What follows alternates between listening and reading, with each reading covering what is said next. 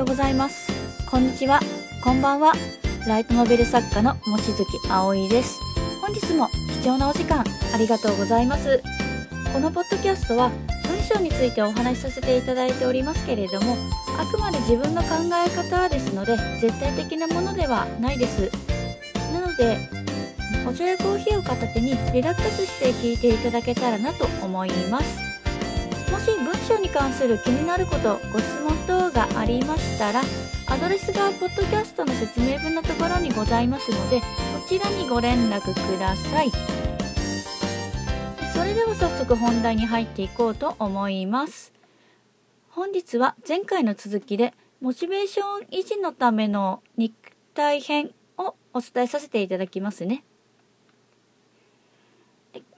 結論を先にお伝えさせていただきますと健康な体を保つというのはイコール新しい想像が生まれやすくなると自分は思っています。まあ、新しい想像というのはもちろんアイディアだったり文章だったりネタだったり、まあ、総合的ですね。なものですね。で、健康な体というのはもちろんあなたもご存知の通りなんですけれども口に入れたものから作られていきますよね。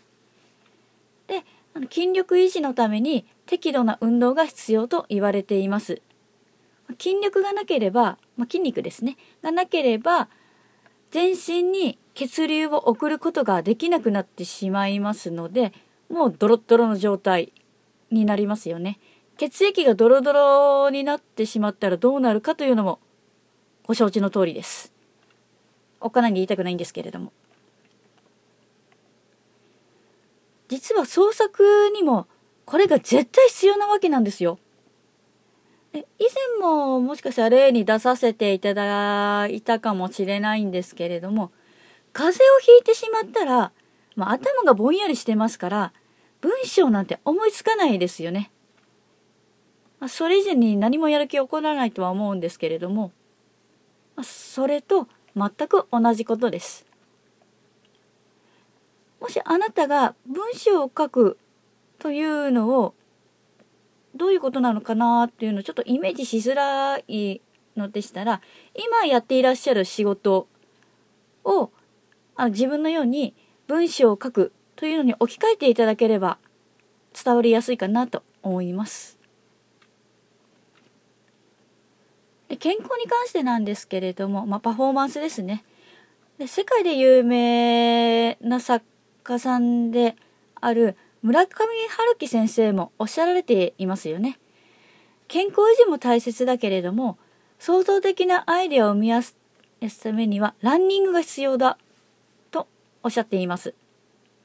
この辺りはネットで検索しただけでもいっぱい出てきますので、ぜひご覧いただけたらなと思います。まあ、とはいえ健康法は人それぞれ違いますので、絶対に走り込みをしなければならないのかといったらそうではないと思いますね。まあ、例えばなんですけれども、膝や足首が悪いのに走れ、走り込めっていうのはだいぶひどいですよね。まあ、あの、なので違う健康法があるとは思います。で否定しているわけではないです。で、ちょっと話は変わるんですけれども、まあ、分野が違いますけれども自分にはたくさんできる方々がありがたいことにたくさんいらっしゃるんですね。さまざまな作家さんジャンルを問わず作家さんはもちろんのことですけれども、ま、営業のプロの方々ビジネスで成功されている社長の方、まあ、ネットはもちろんリアルあるいはそのどちらかあるいはその両方で成功されている起業家さんなどなど本当に数えきれない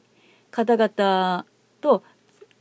あのつながることがありがたいことにできましてで自分の知らない世界を持っている方々は全て尊敬に値する方々なんですね。もちろん当たり前のことなんですけれども第一線でやはりその各分野で活躍されている方々というのはやはり健康を意識されている方が非常に多いんですね。あのもちろんジムに通うというのもありですし、食べ物を気にするというのもありだと思います。やり方はそれぞれ異なるので、のあなたに合った方法をぜひ見つけていただきたいんですね。で自分の場合は、まあ、食材を自然栽培のものに変えたりとか、睡眠時間を最低限6時間取るようにし,、まあ、しています。できれば8時間ですね。まあ、時にはちょっと3時間とか4時間とかなってしまう時もありますけれども、まあ、一時的なものにしています。やはり集中力が持たないですし、ちょっと体も気だるくなってしまうので、パフォーマンス落ちてしまうので、全体的にダラダラしてしまう。イコール結果が出なくなってしまうというのはございますので、で、ちょっと話を戻すんですけれども、まあ、健康に気をつける、いわゆる体に気をつけるということは、実はダイエットと同じことなんですね。でそもそもダイエットというのは痩せるっていう意味ではなくて、健康的なかのあの体を保つという意味らしいんですね、本来の意味は。なので、もう理にかなってますよね。見た目がすごく綺麗でだったり、あの、かっこよかったとしても、もう内臓がボロボロでしたら、もう覇気もないですし、寿命を縮めてしまいますし、もう、よろしくないですよね、全体的に。ま、なので、自分も当然気をつけています。まあちょっと食べるのが好きなので、友人と食事するときは食べ過ぎちゃったりはするんですけれども、はい。デトックスをちゃんとしています。なので、あの、こうしなければならないということで、ちょっとガチガチに考える必要はないかなと思うんですね。であなたもお忙しいはずなので、自分の生活サイクルに合った健康法を取り入れてみていただきたいんですね。当然効果のあるものですね。少なすぎても意味がないですので。で、この辺りと言いますか、やっぱ健康に関することですので、即効性というのはあんまりないような気がするんですね、経験上なんですけれども。なのですぐに効果が出ないからといって諦めないでいただきたいんですね。で最低限数週間続けてみていただきますと、まあ、徐々に効果が出てきて、気がつけば、まあ、集中力が増していた、なんてことはよくある話ですね。もう水を変えただけとか、食事を変えただけということでも、こういうこと実は起こります。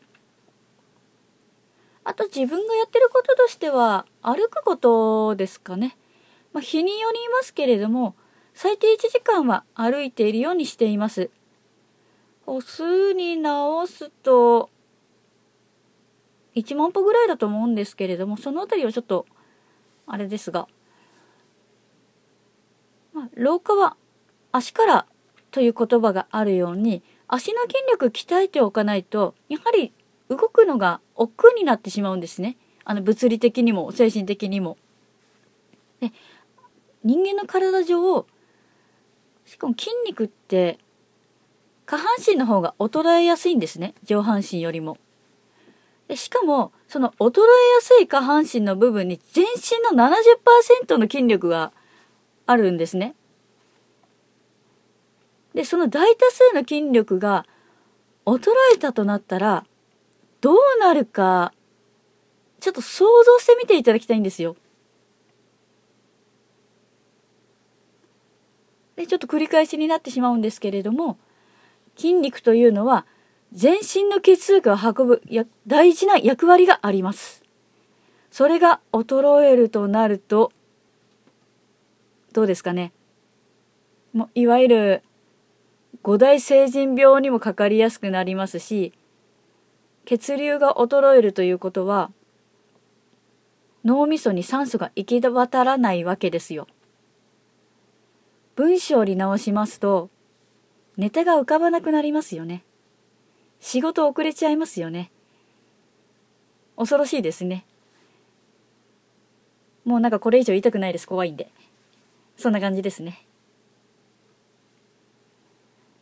でこのように本当にちょっとした知識なんですけれども、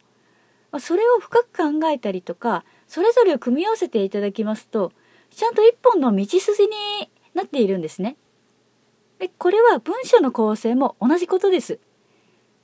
頭を決める。もう何を書きたいのかまず決めてからそれぞれのパーツに入った方がまとまりやすくなるんですね。健康で直すと、まあ、健康維持というのが一番頭にきてパーツの部分は、まあ、食事法だったり運動法だったりっていう形になりますね。で文字数の作添削いわゆる構成については別に手直しすればいいですし